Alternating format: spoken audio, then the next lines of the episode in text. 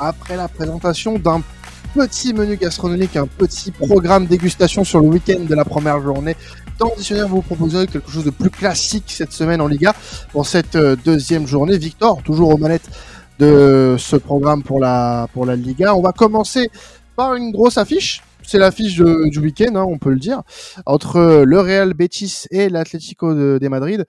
Euh, avec une question vraiment sur l'Atlético qui a quand même pas mal impressionné sur sa première journée, enfin du moins qui a convaincu euh, sur sa euh, sur son premier match de la saison et qui bah, suscite beaucoup d'interrogations mine de rien. Ouais, c'est plus ça. C'est qu'ils ont encore une fois convaincu et ils sont dans la continuité de leur saison euh, dernière, euh, c'est-à-dire les six derniers excellents mois auxquels on a pu assister avec un Antoine Griezmann, avec Diego Simeone, le banc de touche, hein, la grande force de l'Atlético. On vous, on, vous, on, vous en a déjà parlé dans d'anciens podcasts de temps additionnel. Et cette année, eh ben, rebelote. Euh, c'est-à-dire qu'on a une équipe de qui, pour le, pour le coup, se gère bien avec un système de jeu assez intéressant. Euh, l'arrivée d'Aspilicueta à ne vraiment pas sous-estimer, ça permet d'avoir une certaine polyvalence, une certaine nouvelle polyvalence en fait dans le système de Simeone. En plus de ça, vous avez encore les remplaçants qui sont efficaces avec euh, Memphis Depay qui nous qui nous fait un petit bijou là qu'on oh. a pour 2-1 là, bah, magnifique. et on passe et Marco Llorente qui arrive à mettre le but du 3 en fin de match. Voilà, il y a un match qui est plutôt bien géré. On sent que le club a bien travaillé cet été. Euh, il y a toujours ce point d'interrogation euh, Joao Félix, mais on est dans cette continuité, cette continuité dont je ne cesse de chanter les louanges hein, dans les différents podcasts et dans les différents championnats. Euh, là, j'ai l'impression que cette équipe ne peut que s'améliorer en fait parce qu'elle se connaît encore mieux que l'année dernière. Simeone gère encore mieux son effectif. Antoine Griezmann monte en puissance. Les cadres montent en puissance. Tu ajoutes à ça euh, deux trois rotations intéressantes sur Yunku qui est rentré en cours de match. Aspilicueta, voilà pour euh, avoir un peu ce leader de défense qui, manquait un peu depuis le, départ de Diego Godin, finalement. Euh, et là, il y a vraiment un, leader charismatique, espagnol, qui plus est. Donc, je les sens bien, moi, cette année. Ça m'a fait une première très bonne impression contre Grenade. On le sait, l'Atlético dépend énormément de son début de saison. À chaque fois qu'ils ont été champions, ils ont cartonné en, début de saison. Il va falloir se lancer et ça passe par le gros gros test euh, au Real Betis face euh, à l'équipe de Manuel Pellegrini qui euh, eux aussi ont su se, déjouer hein, du piège de Villarreal à la Ceramica avec une victoire 2-1 à l'extérieur c'est contre un pauvre Villarreal, sincèrement. Le Real Betis aussi n'a pas montré grand-chose, des grosses lacunes offensives. Ça n'empêche que pour l'Atletico, ça restera un gros, gros test. Qu'est-ce que vous pensez, messieurs, de l'Atlético? Est-ce qu'ils vous ont fait bonne impression? Et surtout, qu'est-ce que vous attendez pour ce premier gros test de la Liga pour les Colchoneros face au Real Betis? Alors, j'ai pas vu la première journée contre, contre Grenade. J'ai regardé un grand format hein, de, cette rencontre, mais euh, de ce que j'ai pu voir, euh, c'est voilà, tu l'as très bien dit, c'est une équipe qu'on qu'on loue beaucoup depuis plusieurs mois dans cette émission. Et vraiment j'ai senti que bah il y avait euh, un vrai pont qui s'était créé entre la saison dernière et, euh, et ce début de saison euh, de la part des, des Colchoneros et que bah au final il y a de la cohérence dans tout ça. Il y a de la cohérence dans ce qu'on voit dans, dans le jeu de, de l'Atlético avec les mêmes les mêmes hommes forts et peut-être même avec l'ajout d'un Memphis Depay qui a visiblement conquis euh, le, le, Cholo ces derniers jours puisqu'il pourrait être titulaire à nouveau dès ce week-end contre contre le Betis donc euh, ça pourrait être, euh, enfin qui pourrait être titulaire cette fois-ci parce qu'il n'était pas titulaire euh, contre Grenade, il est entré en cours de jeu à l'heure de jeu à la place de, de Morata, mais vraiment son entrée en jeu, elle, est tout simplement incroyable, tout simplement incroyable. Et moi j'ai envie de revoir un Depay époque Olympique Lyonnais qui peut apporter à une équipe qui est le danger quasiment numéro un d'une équipe parce qu'à Lyon c'était quelque chose, c'était certes la Ligue 1, tout ce que vous voulez, mais à Lyon Memphis Depay c'était quelque chose. Donc moi j'ai envie de revoir ça. Et je sais qu'il a tout à fait les capacités d'être, euh, d'avoir, d'endosser ce genre de rôle. Et euh, vraiment, je suis assez positif pour l'Atlético de Madrid. On, on, en avait parlé lors de la preview, euh, Victor. Je sais pas si tu te souviens. On, on mettait toujours cette équipe de l'Atlético comme un, voilà, l'outsider derrière les deux équipes que sont le Barça et le Real Madrid. Moi, j'attends qu'il y ait ce step-up cette année. J'attends qu'il y ait ce step-up parce que le Barça a montré un faible visage lors de la première journée. Le Real Madrid a fait le taf face à Bilbao, mais euh, j'attends euh, j'attends d'en avoir un peu plus quand même de la part du, du Real. Donc euh, si l'Atlético continue sur cette voie-là, pourquoi pas? Pourquoi pas? Moi, j'ai envie de, j'ai envie de les voir en tout cas. J'ai envie d'en voir plus et c'est un premier gros test ce week-end contre le Betis, qui est une équipe qui va avoir des ambitions cette année et qui euh, euh, va gêner euh, l'Atlético dans son stade. moi, j'ai envie de croire à une victoire de l'Atlético déjà sur cette seconde journée contre le Betis. Vous avez déjà très bien parlé de l'Atlético. Moi, j'ai quand même traité le louange d'un Griezmann qui, pour moi, est le joueur intelligent par excellence.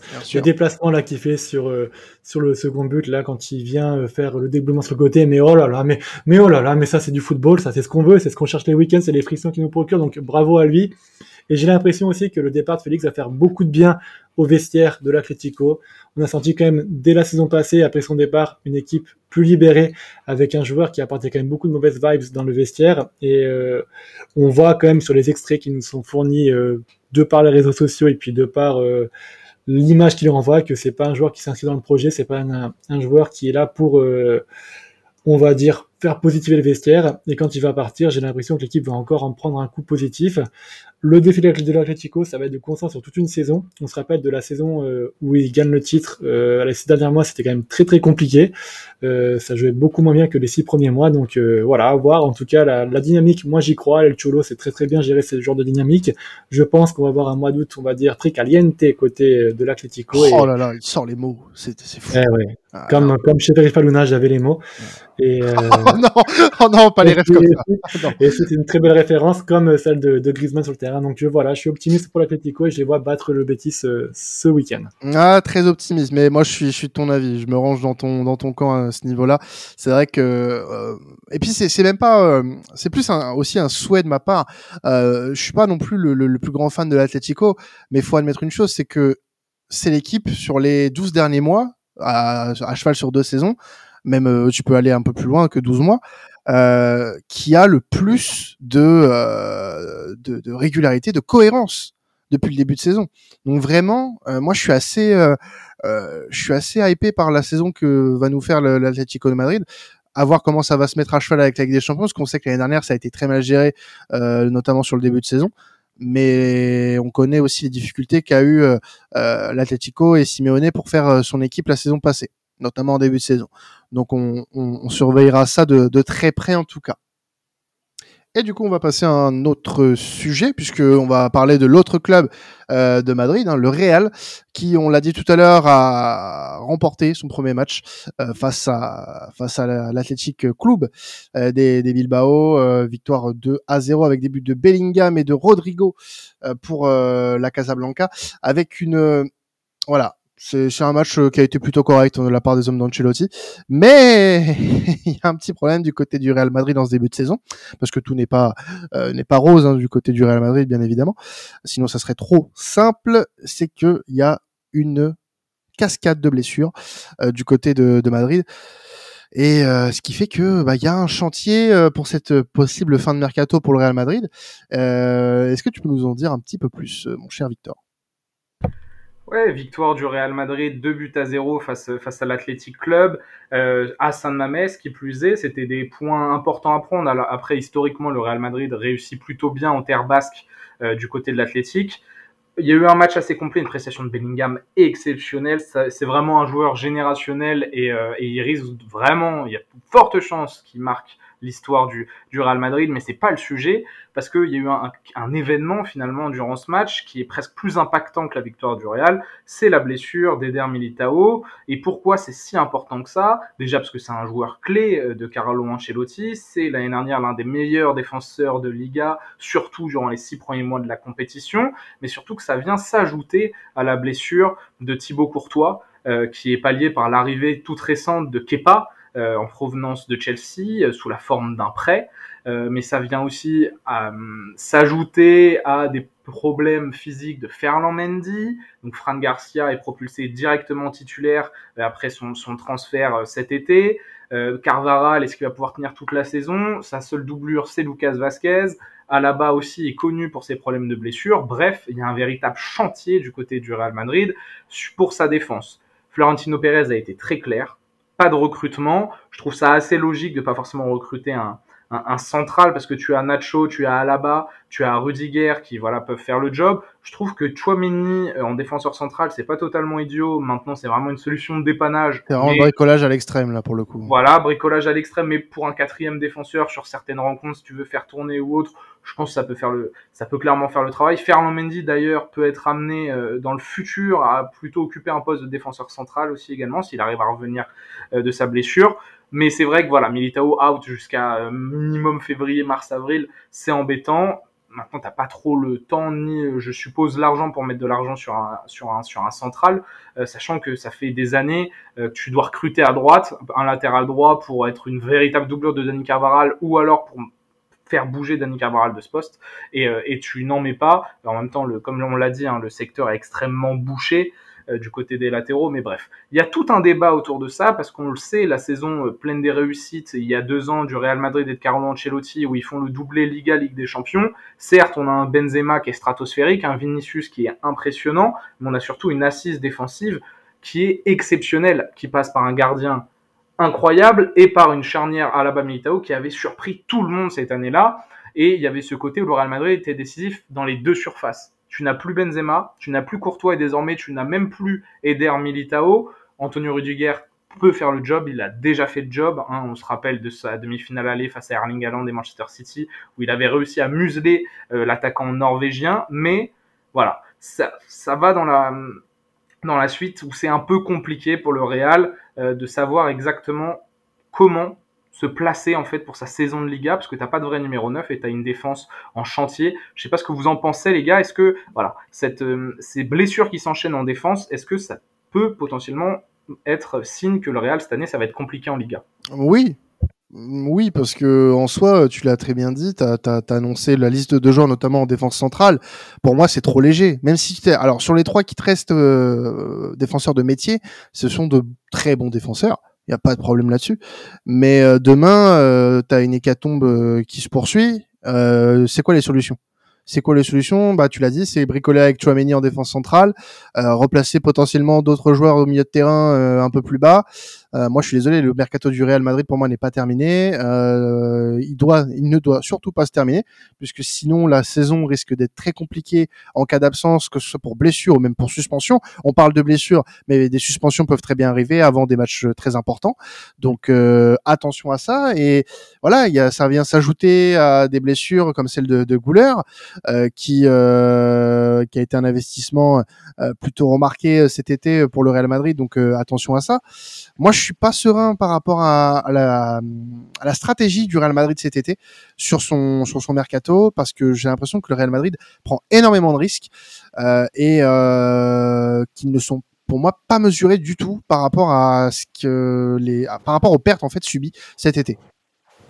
Ah, Victor, toi t'en parlais très très bien l'année passée, hein. c'était que le Real était une équipe qui était en fin de cycle et qui euh, maintenait, on va dire, artificiellement en vie cette fin de cycle et qui ne voulait pas renouveler son cycle. Alors au milieu terrain et sur les ailes, euh, au terme des ailiers, on a quand même un renouveau de cycle qui est euh, amorcé et sur lequel on voit un peu plus clair. Mais en défense et en pointe, ce cycle n'a toujours pas progressé et j'ai envie de dire, bah là le Real se fait punir là, euh, là où justement euh, c'est leur point d'année depuis quand même deux ou trois saisons là, que la défense, le, poste de latéral droit n'était plus couvert, que en défense centrale, bon tu as Rudiger, mais ça quand même reste, ça manque quand même, on va dire, de, de jeunesse pour euh, amorcer un nouveau cycle. Le latéral gauche, c'est pareil. En pointe, il n'y a personne. Moi, je suis inquiet aussi pour Real parce que euh, j'ai l'impression qu'ils vont payer un petit peu les pots cassés qui traînent depuis un petit moment et, ce renouveau de cycle, en fait, bah, ça serait bien, on va dire, que ces blessures-là, ça, ça les bouge un peu sur le marché des transferts pour qu'ils puissent commencer à, amorcer ce nouveau cycle. Ils ont encore, je pense, une saison pour euh, faire un renouveau du cycle en défense, mais il faut qu'ils profitent de la blessure de Militao euh, pour recruter un nouveau central et puis pour essayer d'explorer les pistes à droite. À droite, il y a quand même deux trois profils qui pourraient être intéressants. Le marché est compliqué, mais le marché a quand même des propositions.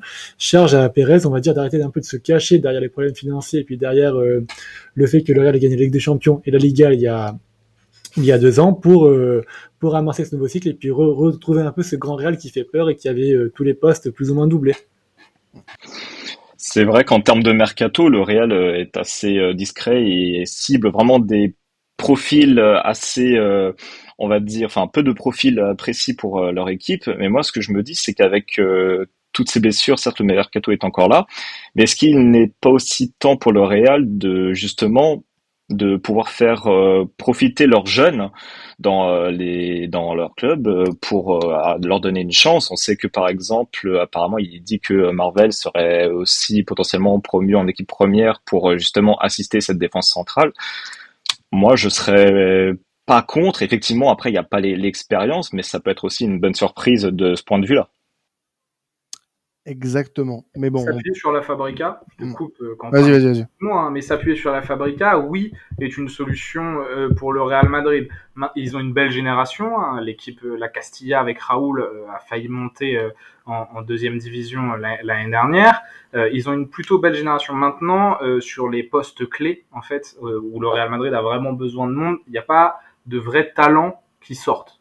le Marvel, par exemple, qui va monter en équipe première, est un bon joueur, mais on ne décèle pas en lui non plus un potentiel fantastique. C'est plus plutôt que physiquement il est prêt à la première division. Maintenant, euh, est-ce que c'est un joueur qui euh, qui va pouvoir dépasser les attentes? Ça, ça c'est un autre sujet. Il y a des très bons joueurs de ballon finalement, mais qui sont plus des numéros 6, 8, 10, qui est le secteur qui est déjà archi bouché euh, du côté du Real Madrid.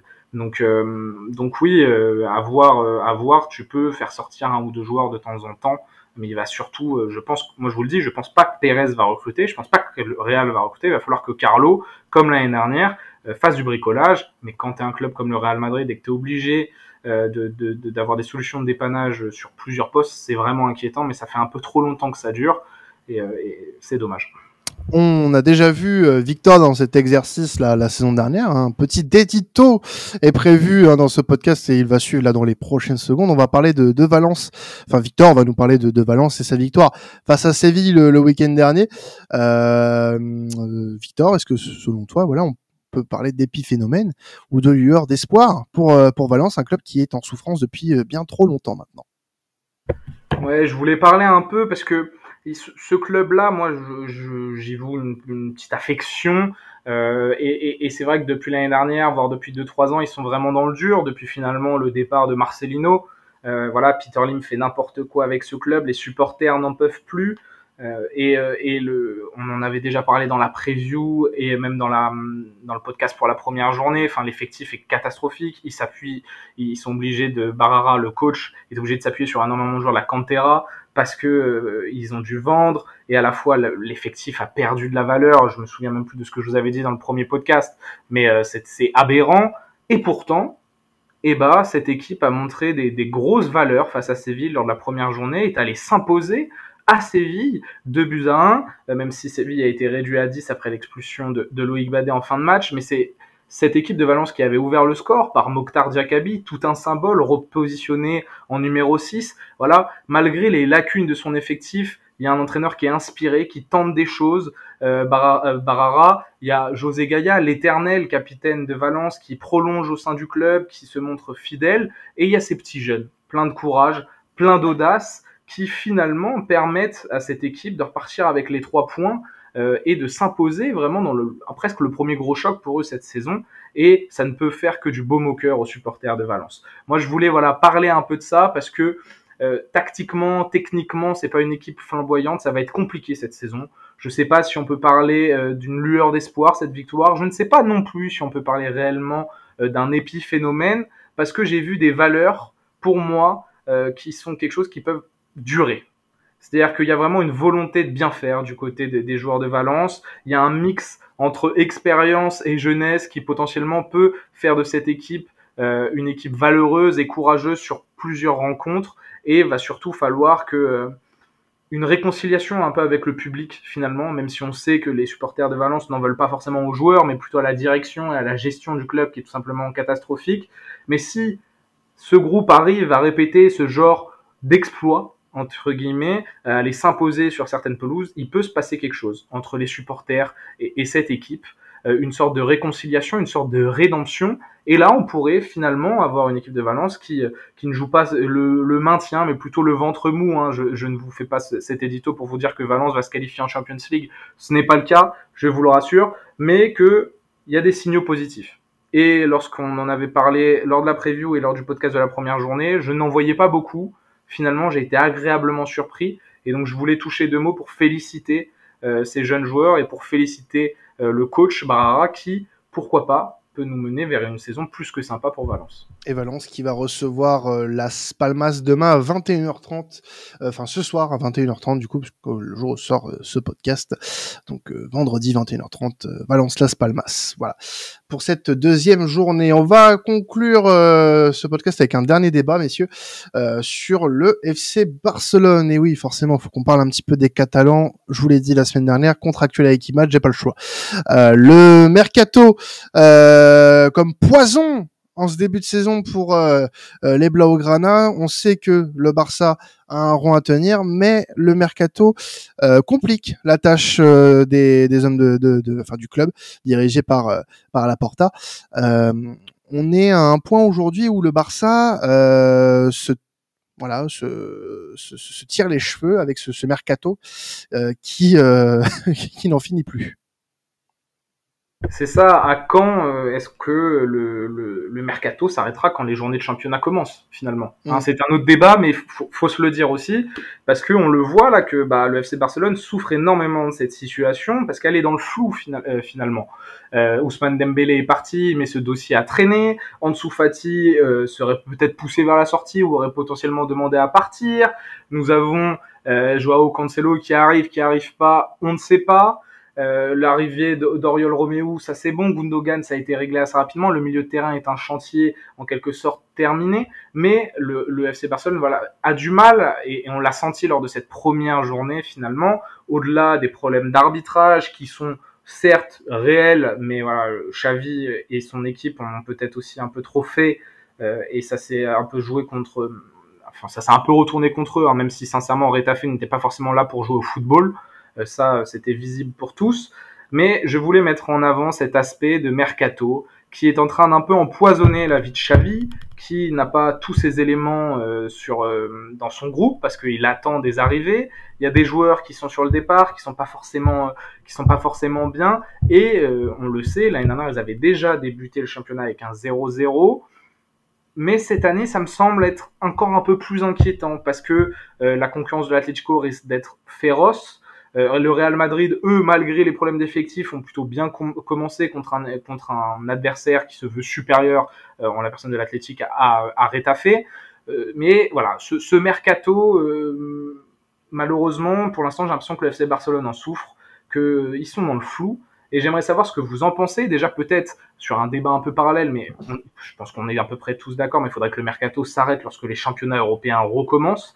Euh, ça serait la moindre des choses euh, pour une question d'équité et pour une question aussi euh, pour, bah, pour une question sportive, mais d'équité sportive globalement.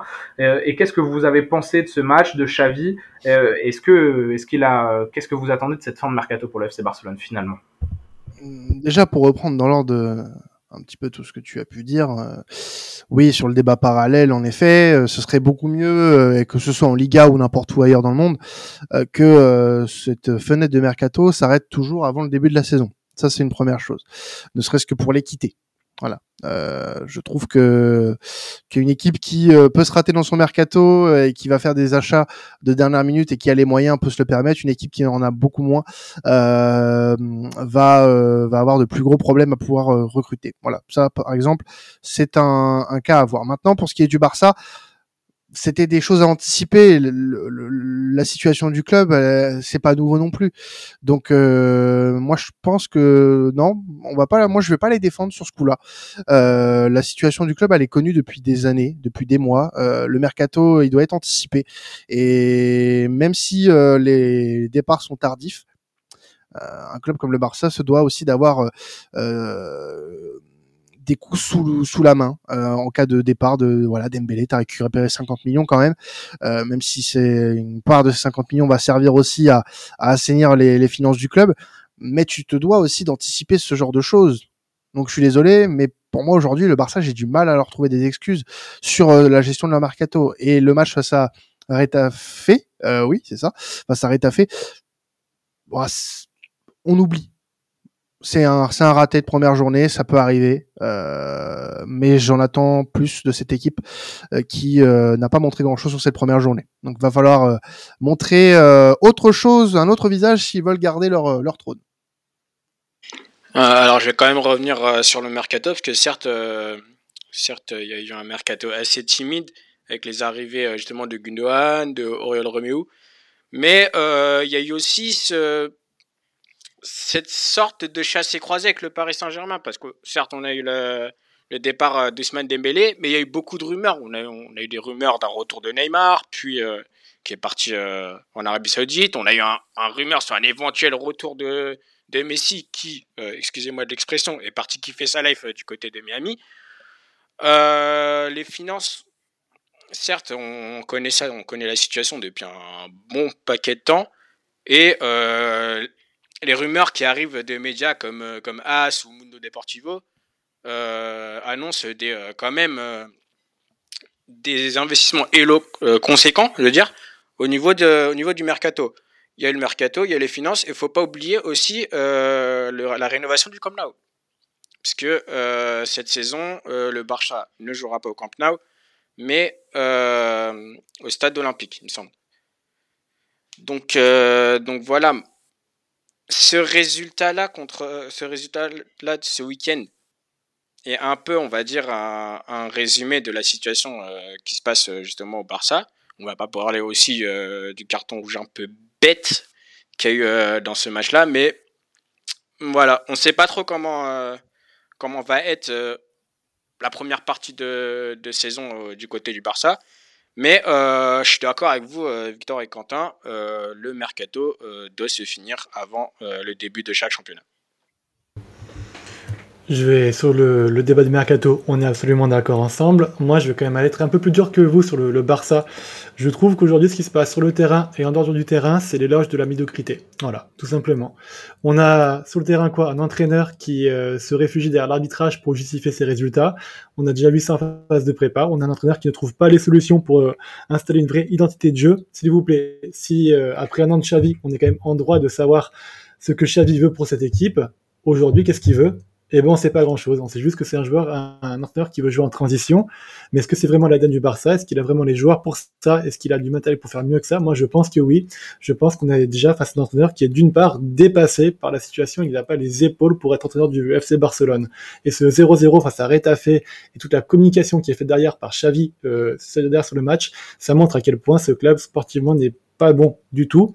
Deuxième point, politiquement parlant, bah, tout le mercato, c'est aussi un peu bah, la gestion de la Porta qui est érigée en héros par certains socios du Barcelona qui sont complètement délusionnés par euh, la situation qui est gravissime à Barcelone, je pense, avec un Laporta qui, qu'est-ce qu'il a fait? Qui a vendu les futurs bénéfices qu'il va faire dans les cinq prochaines années pour avoir plus d'agents sur le mercato. C'est très bien aujourd'hui, mais dans cinq ans, on va faire quoi du coup quand le Barça va être complètement à la rue, encore plus financièrement qu'ils le sont? Et je vois des gens qui se vente de ça, non mais on marche sur la tête. C'est un modèle économique qui va te demander en fait d'avoir des résultats très rapidement. Et, Exactement. et c'est très dangereux. Est-ce que tu es en mesure d'avoir des, résultats rapidement quand tu recrutes Roméo, qui est plus proche du pilier de barre que du joueur de football? Excusez-moi, non mais on va être honnête, on va dire l'état, on va se parler un petit peu. Il a des très bonnes qualités, Roméo, mais pour moi, il n'a pas les qualités pour évoluer sous le Barça de Xavi, ni en commun sous le FC Barcelone. Ça me, cette situation me désole et j'ai l'impression de voir euh, un club qui fonce dans le mur, qui est, qui a 130 km sur l'autoroute et qui ne ralentit pas, euh, sous les riches d'un président imbu lui-même et euh, qui ne voit pas les problèmes qu'il cause pour son club et son institution.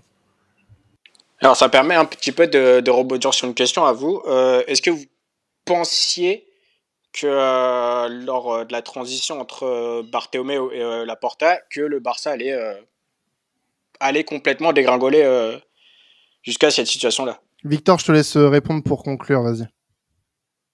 Bah, le problème, on parle de dégringolade, ils ont gagné le titre l'année dernière. Euh, donc je suppose qu'il y a énormément de, de, sociaux ou de fans barcelonais qui nous écoutent, qui doivent se, se, se retourner se retourner là en écoutant le podcast parce qu'ils doivent se dire mais ils sont totalement fous ces, ces gens-là.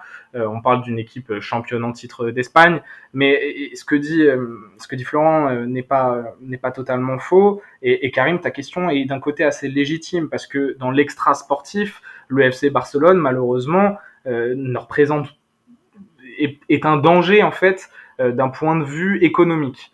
Euh, je suis pas un spécialiste de la, macro, de la macroéconomie du foot, mais comme, il, comme a dit Florent, tu vends tes futurs bénéfices, tu investis tout de même sur le mercato alors que tu es toujours euh, endetté. Euh, ton petit pic Florent sur Oriol Romeo, moi je trouve que c'est quand même un bon joueur de foot, mais c'est vrai que c'est pas du standard. Et même lui, il disait en interview qu'il avait pas le niveau pour jouer FC Barcelone.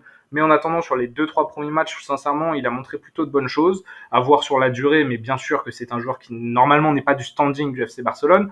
Mais c'est le FC Barcelone dans son dans son ensemble est une institution qui est un peu qui est un peu euh, briser d'un certain côté euh, et Laporta essaye de et, et y arrive hein, d'un certain côté hein, de redorer le blason parce que il a ramené Xavi parce que ils ont gagné le titre l'année dernière parce que il arrive à faire des recrutements à ramener Lewandowski et autres mais il faut bien comprendre que c'est de la com du marketing et du business et que le FC Barcelone est un club qui va très très mal économiquement et que l'année dernière avoir remporté la Liga euh, il y a eu des, très bonnes choses dont la solidité défensive du Barça de Xavi. Mais le Real Madrid, c'est totalement liquéfié en deuxième partie de saison. Je trouve que c'est presque plus, et je l'ai déjà dit dans ce podcast, le Real qui perd la Liga que le Barça qui va la chercher, même si c'est le Barça qui a été incroyable pendant, euh, surtout défensivement, sur les, sur, les, sur, les six derniers, sur les six derniers mois de compétition. Mais moi, j'ai peur que, ce, que cette victoire en Liga fasse, malheureusement, aux, yeux des, des supporters, un peu l'arbre qui cache la forêt. quoi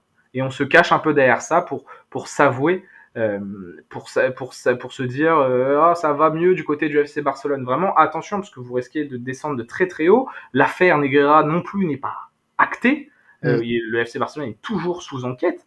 Le FC Barcelone est vraiment dans le dur. Et euh, on parlait du mercato, début de saison un peu compliqué. Cette année, s'ils arrivent à aller de nouveau chercher un titre et surtout bien paraître en Champions League, pour moi, euh, ça, ça serait très fort et je serais assez étonné même si en Liga, hein, ils ont l'effectif pour finir top 2, voire la hein, sachant que le Real, on sait pas trop non plus, et on sait pas si l'Atlético va continuer, continuer. Mais ça, encore une fois, et je vais conclure avec ces mots-là, bah ça, ça montre bien le niveau de la Liga.